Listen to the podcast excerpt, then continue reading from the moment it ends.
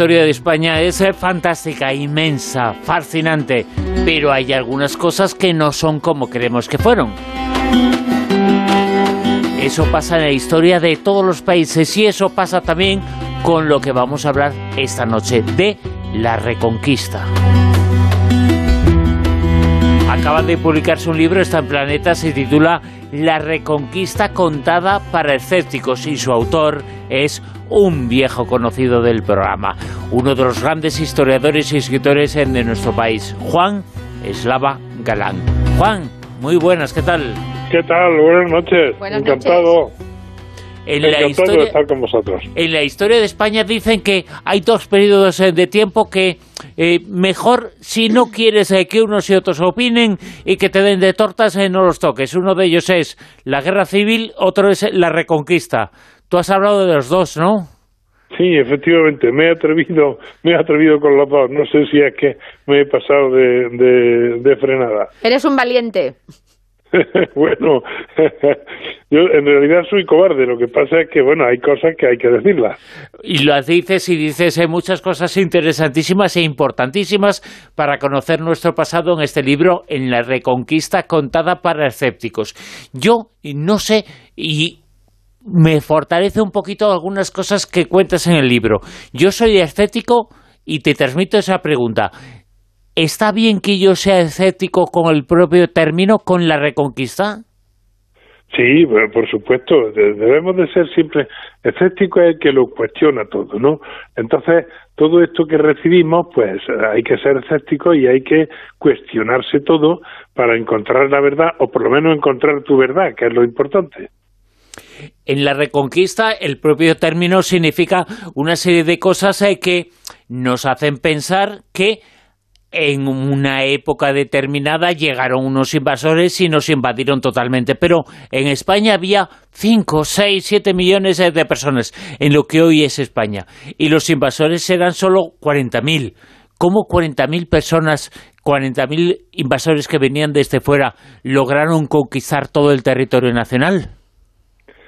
Bueno, eso se, explica, por ejemplo, si hacemos un paralelo con la historia moderna. Eh, los rusos eran un montón de millones de personas y los alemanes con un ejército que, bueno, eran a lo mejor 400.000 y pues invadieron toda Rusia, ¿no? Es decir, que eso se, se puede dar, ¿no? Tiene varias explicaciones en el caso de, de lo que ocurrió en, en, Hispania o en España, porque todavía España, la actual, no podemos hablar de ella todavía, ¿no? En la península. Eh, la primera explicación es que había una guerra civil. Había una guerra civil entre entre don Rodrigo, que era el último rey, y los hijos del rey anterior, que eran los de Vitiza. Había una guerra civil y por lo tanto estaba todo debilitado. La segunda explicación es que hubo una batalla campal. Entonces, en aquella época se decidían muchas veces la historia por batallas campales. Y esa batalla la perdió don Rodrigo y la perdieron los godos. La tercera posible explicación es que había una cosa que facilitaba mucho la invasión y era que las las calzadas romanas, que había bastantes en España, estaban prácticamente intactas, entonces eso le favoreció mucho la invasión a, los moros. Y luego, finalmente, tenemos también que decir que los, los hispano-romanos que estaban sometidos a los godos no estaban contentos con el sistema impositivo, los impuestos, etcétera, y entonces vieron a los invasores y dijeron, bueno, pues eh, a lo mejor estamos mejor con estos que vienen ahora que, con los que teníamos antes, con los dueños que teníamos antes.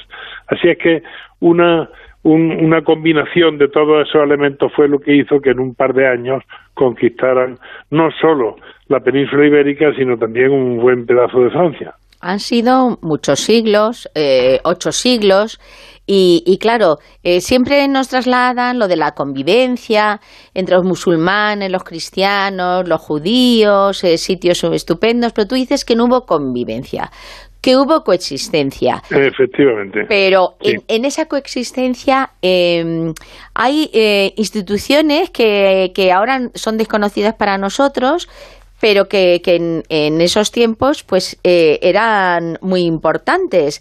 Y a mí me, llama la atención muchas de las cosas que, que, tú comentas y que has, recogido, como por ejemplo lo que pasaba en la frontera.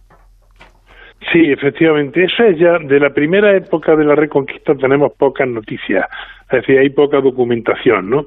Sin embargo, de la última etapa, de, ya de la época a partir de Fernando III, que ya eh, ha conquistado Andalucía, hay muchas noticias. Y entonces hay instituciones que son interesantísimas. Por ejemplo, hay eh, alcaides de moros y cristianos, que quiere decir que en, en, en, la parte de cristianos hay un alcaide de eso, en la parte de los moros hay otro, se ponen de acuerdo entre ellos para repartirse los pastos y para que haya cierto comercio en lo que llamaban los puertos secos, pasen productos de, una parte a otra, es decir, la vida tiene que continuar pero no olvidemos nunca que no es una cuestión de convivencia, sino de coexistencia, porque cuando los cristianos tienen más poder, abusan de los moros, les, los someten a impuestos, etcétera. Y cuando los moros tienen más poder, que en la primera parte, abusan de los cristianos. Y uno y otro abusan de los judíos, por cierto.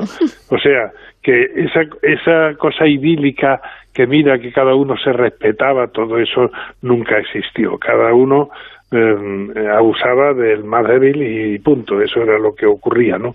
Ahora, eso sí, en la frontera hay grandes épocas de paz, no, no están siempre en guerra, ¿no?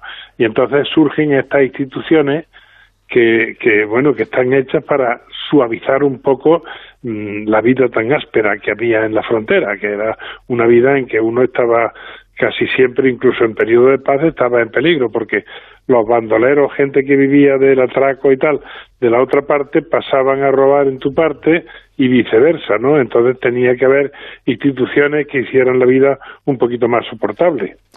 La madre del Cordero, el comienzo de todo eso, tiene dos eh, nombres, eh, dos hechos, un rey, Pelayo, y un combate, una guerra, Covadonga. ¿Qué parte hay de mito y de realidad en Pelayo y en Covadonga?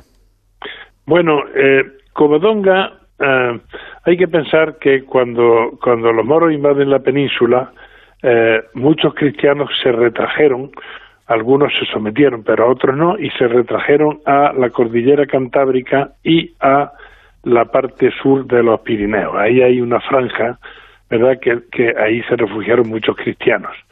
Entonces, de ahí surgieron los primeros condados y los primeros reinos que después conquistarían el resto del territorio pero cuando había competencia entre ellos surge un siglo después surge surge una monarquía que está un poquito más mm, digamos firme que es la leonesa que procede a su vez de la asturiana el reino astur-leonés y entonces ellos para reivindicar que en realidad son ellos los que han heredado el, el legado de los godos y a los que le son los más importantes, digamos, pues entonces Mm, magnifican la, la batalla de Covadonga, que fue una batalla menor, es decir, una, una refriega entre poca gente de una parte y de otra, ¿no?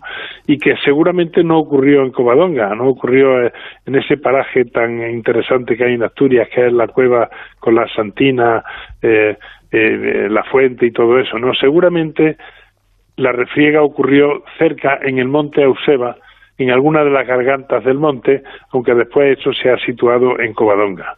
¿Tú cuentas? Perdona. Tú cuentas que los moros se casaban con, con, cristianas, pero que las moras no se casaban con cristianos. Pero está el, el caso importante de Alfonso VI y la Morazaida, ¿no? Efectivamente, esa es, digamos, la excepción, ¿no? Porque efectivamente, e incluso el hijo que tuvieron lo iba iba a ser el que heredara el, reino, es decir, el, hijo de la mora y del cristiano. Lo que pasa es que el pobrecito murió en la batalla de Uclas cuando tenía 14 años, ¿no? Pero lo más normal era los, los moros tenían, los moros, estoy refiriendo a los califas y a los emires, ¿no? Tenían su harén. A ellos les gustaban mucho las cristianas rubias y, y de piel blanca, que siempre en los documentos aparece como que son vascas, pero en realidad había un comercio de esclavas muy intenso porque los piratas secuestraban en las costas de, Francia y de Inglaterra, incluso llegaron a Irlanda, o sea que había un comercio de esclavas. Estas mujeres iban a parar a los arenes y eh, la, herencia del reino, pues, o del califato, no le correspondía necesariamente al hijo mayor del califa, sino a quien él escogía entre sus hijos. Y muy a menudo, como había eh, intrigas de harén, pues muy a menudo escogía al hijo de una esclava cristiana. Y, y, bueno, de hecho se da el caso de que hay varios emires y varios califas que son hijos de cristianas, pero obviamente cristianas siempre convertidas al Islam, porque a estas esclavas que compraban, pues las convertían al Islam y los hijos que, que tuvieran eran, eran musulmanes, es decir, que eso estaba claro, ¿no? Eh, hay que tener en cuenta que entonces no se consideraba esto de que eh, la sangre sea la mezcla de los dos, sino que se suponía que la mujer era como un horno donde el, hombre cocía su bollo que era su hijo, por decirlo, por decirlo de un modo gráfico, ¿no? Sí, sí, Y no se le daba más importancia a la mujer. Las incubadoras, ¿no? Que, siempre... Una incubadora, efectivamente. Con ese humor y ironía que aparece también en tus libros y en tus trabajos, y que también aparece en este. Volviendo a Covadonga, la guerra de Covadonga, a Pelayo, es una historia en donde eh, tú cuentas y explicas que quizá tiene más eh, de mito que de realidad, eh, que existir existió, pero que fue una escaramuza menor. ¿En qué momento de la historia se convierte a Covadonga en una especie de mito fundacional de lo que después va a ser eh, el imperio cristiano, España, lo que sea. Eh, en un momento determinado se convierte eso en la madre del cordero, en el comienzo de absolutamente todo, cuando fue una cosita pequeña. Efectivamente, pero pasa, pasa un siglo y cuando los reyes de León están reivindicando que ellos son realmente los herederos de los godos frente a los otros reinos, condados, etcétera, cristianos que le hacen la competencia, pues entonces ellos magnifican a Pelayo y magnifican a Covadonga para decir, oye, que los, realmente los que empezamos todo esto fuimos nosotros, ¿no? Simplemente se magnifica, ¿no? Hay que tener en cuenta que en la historia el mito fundacional siempre es también muy importante, ¿no? Del mismo modo que, que lo de Santiago es también un mito. Santiago es el, el patrón de la Reconquista, acaba siendo el patrón de España, pero eh, Santiago es el apóstol Santiago, que es un, pescador del lago de Galilea que, que siguió a Cristo, eh, es decir, que, que, tiene, digamos, poca vinculación con España histórica. Entonces, lo del camino de Santiago ahora, Juan, ¿qué, qué hacemos? Bueno, no, importantísimo. Yo lo he hecho tres veces, sí, me parece importantísimo. El camino de Santiago en la de media, en la de media era, es decir, hay que pensar en, también en la fuerza del mito, ¿no?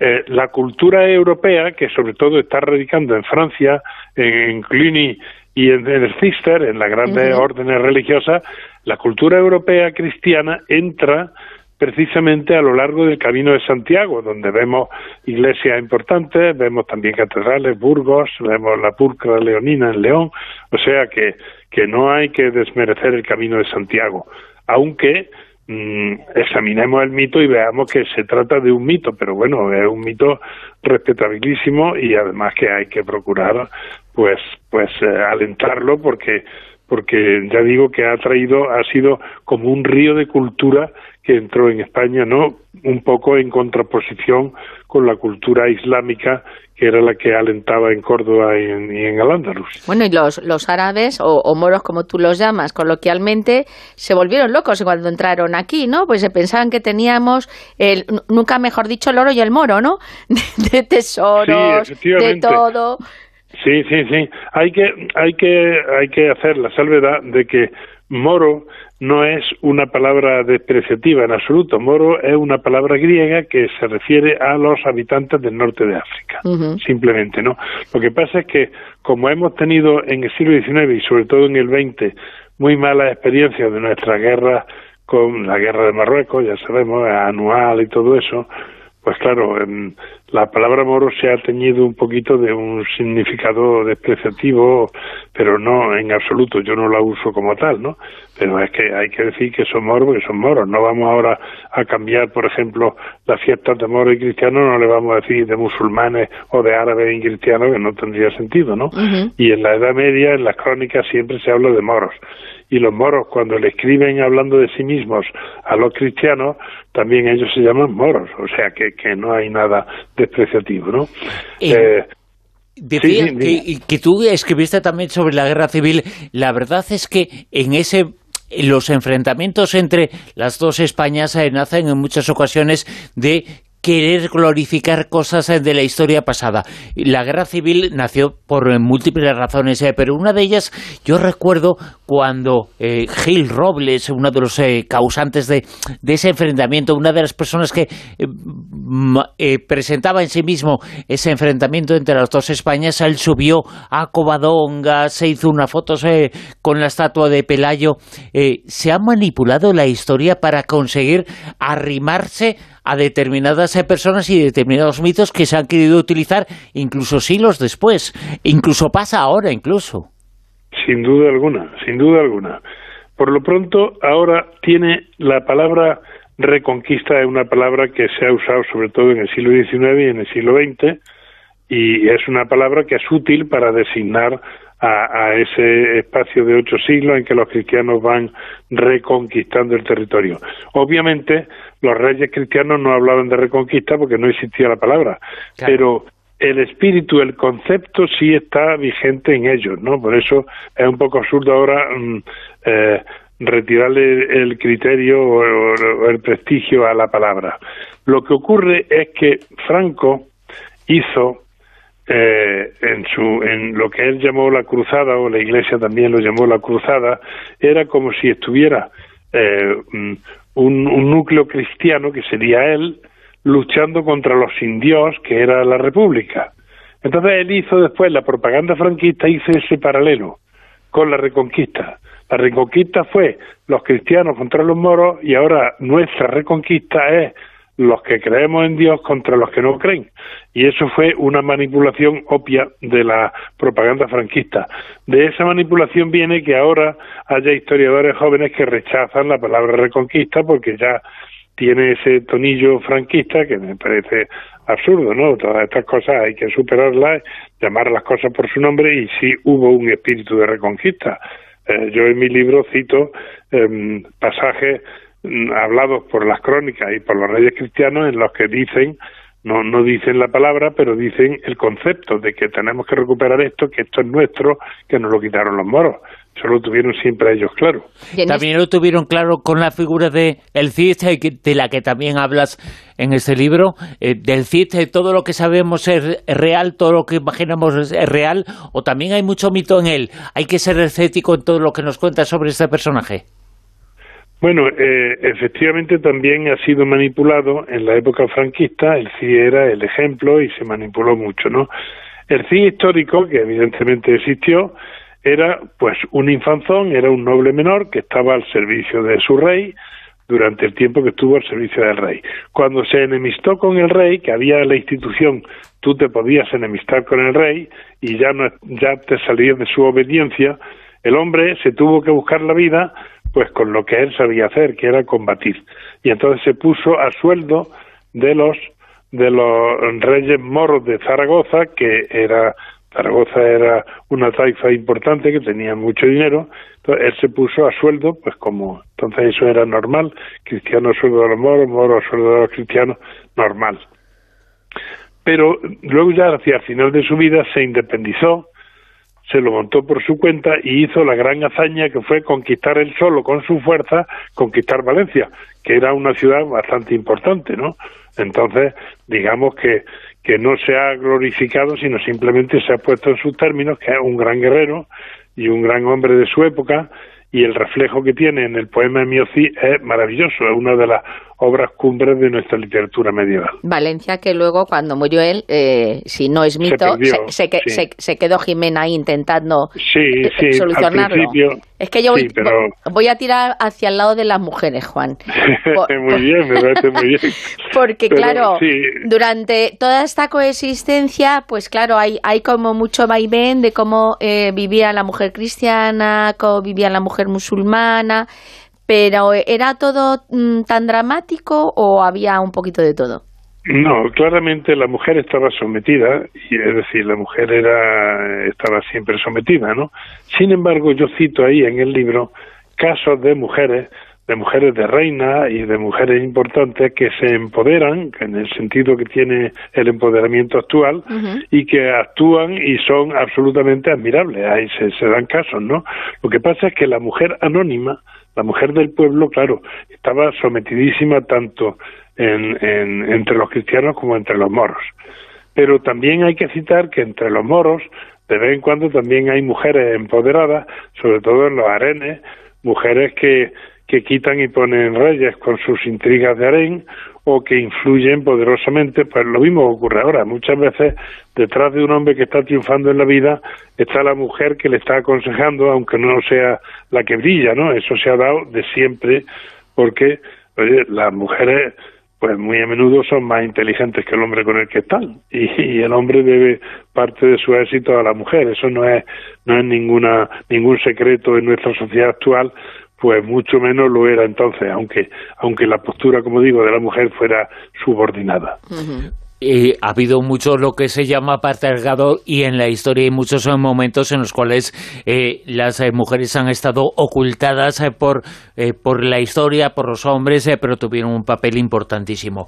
Por cierto, este libro habla de esos ocho siglos que no son ocho siglos de darnos mamporros constantemente, hubo momentos de más combate, de menos combate, pero esos ocho siglos de la reconquista finalizan con, has hablado de Valencia, de Zaragoza, y pero finalizan en otra ciudad, en Granada, con la guerra de Granada, con la conquista de Granada. La reconquista finalizó en ese momento. Ese momento podemos eh, decir eh, que es el final de la reconquista. Bueno, es el final del poder de los moros, porque cae el sultanato nazarí, los reyes católicos conquistan Granada, pero siguió habiendo moros en la península hasta la expulsión definitiva que fue en, en, 1613, época ya de Felipe III. Lo que ocurre es que esa población, los reyes católicos, con tal de entrar en Granada, prometieron, como se suele decir, el oro y el moro. Eh, firmaron los papeles que hacía falta de que iban a respetar la religión musulmana, iban a respetar las costumbres, todo eso, todos esos pactos que hicieron para que los moros le entregaron Granada, después no los cumplieron, hay que decirlo claramente, ¿no? Em, ellos lo que querían era asimilar, lo mismo que expulsaron a los judíos, ellos querían asimilar a los moros, que se, se bautizaran, se hicieran cristianos y se disolvieran dentro de la población cristiana. Como eso no pudo ser, siempre hubo problemas de abuso y tal, y entonces hubo levantamientos, levantamientos eh, de, de, los, moros, ¿no? Entonces la guerra de la Alpujarra famosa, etcétera. Al final la población mora había quedado eh, prácticamente en todo Levante, todo Levante desde Cataluña, Levante hasta hasta las costas de Andalucía y en el norte de África, en lo que ahora es Túnez, Argelia y, y parte de Marruecos, ahí surgieron surgieron ciudades de piratas, nidos de piratas que se dedicaban a atacar, eh, atacaban también otras costas en Europa, pero sobre todo lo que tenían más cerca era España, Italia y las costas de Francia, ¿no? Entonces, llegaba un momento en que la población morisca de esa parte pues se entendía con los moros que venían a saquear, le decían dónde estaban los pueblos, dónde estaban los ricos, quiénes eran, todo eso para que los secuestraran. Y al final, pues, eh, a pesar de que era una población bastante laboriosa que convenía tenerla en, España, sin embargo, eh, tomaron la decisión, el rey eh, Felipe III tomó la decisión de expulsarlo. Entonces se puede decir que la estancia de los moros o de los musulmanes en España acabó no con la conquista de Granada, sino después con la con la expulsión de, en tiempos ya de Felipe III. De todas formas, yo, una de las cosas que me ha llamado la atención, igual que has dicho que cuando, en los casos, por ejemplo, en los que los musulmanes eh, reinaban o tenían el poder, había cristianos que se tenían que convertir al musulmán. Las esclavas cristianas que se que, que los musulmanes las quieren y tienen hijos con ellas, pero estas esclavas cristianas siempre se convierten al Islam y los hijos que tienen son son musulmanes y esa parte está claramente delimitada. Pero las moras no se casan con cristianos, porque las moras tienen terminantemente prohibido casarse con cristianos. Se puede dar algún caso, como el que hemos mencionado antes, del rey que, que adopta como concubina o seguramente a lo mejor se casó con ella a una mora. Pero estos son casos excepcionales. Es decir, que, que, que entre los moros se da muy a menudo, entre los cristianos muy excepcionalmente. ¿Y el ciudadano cristiano que, que, se quiera eh, en, un territorio, por ejemplo, en Al-Ándalus, que fuera... Eso sí se da, las conversiones sí se dan, sobre todo hay que tener en cuenta la población que había en el reino godo eran eran unos eran godos, otros eran de origen de origen hispano-romano, pero eh, todos eran cristianos. Sin embargo, hubo una, conversión masiva, entre otras cosas porque el, el, el Islam consentía que hubiera cristianos y que hubiera judíos, porque eso eran las religiones del libro, de la Biblia, ¿no? Pero tenían que pagar un impuesto, un impuesto bastante crecido, y tenían menos derechos legales y todo que los musulmanes. Entonces, con el tiempo la gente pues dijo, mira, pues con tal de no pagar el impuesto, de tener más derechos, etcétera, pues me hago musulmán. Entonces, casi toda esa población se hizo musulmana, siempre exceptuando a los que huyeron porque no querían convivir con los moros y se fueron al, norte de, la península, ¿no? Entonces eso sí se dio así, las conversiones se daban. Convertirse al Islam era relativamente simple porque solo lo mismo lo sigue siendo ahora también.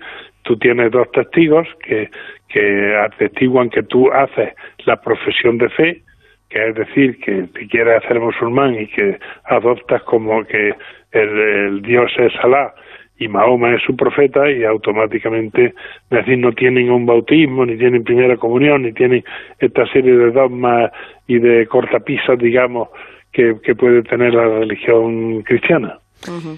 Quien quiere aprender historia, aprender con una sonrisa, de forma didáctica, de forma didáctica y divertida, tiene que leer los libros que son fascinantes y nos cambian todos los conceptos, eh, todo lo que pensamos sobre la historia. Los libros de Juan Eslava Galán. El último, que, del que hemos hablado esta noche, que se acaba de publicar, es La Reconquista contada para escépticos. Juan Eslava Galán ha estado esta noche con nosotros en La Rosa dos Ventos. Juan, mil gracias. Un abrazo. Gracias a vosotros. Un abrazo.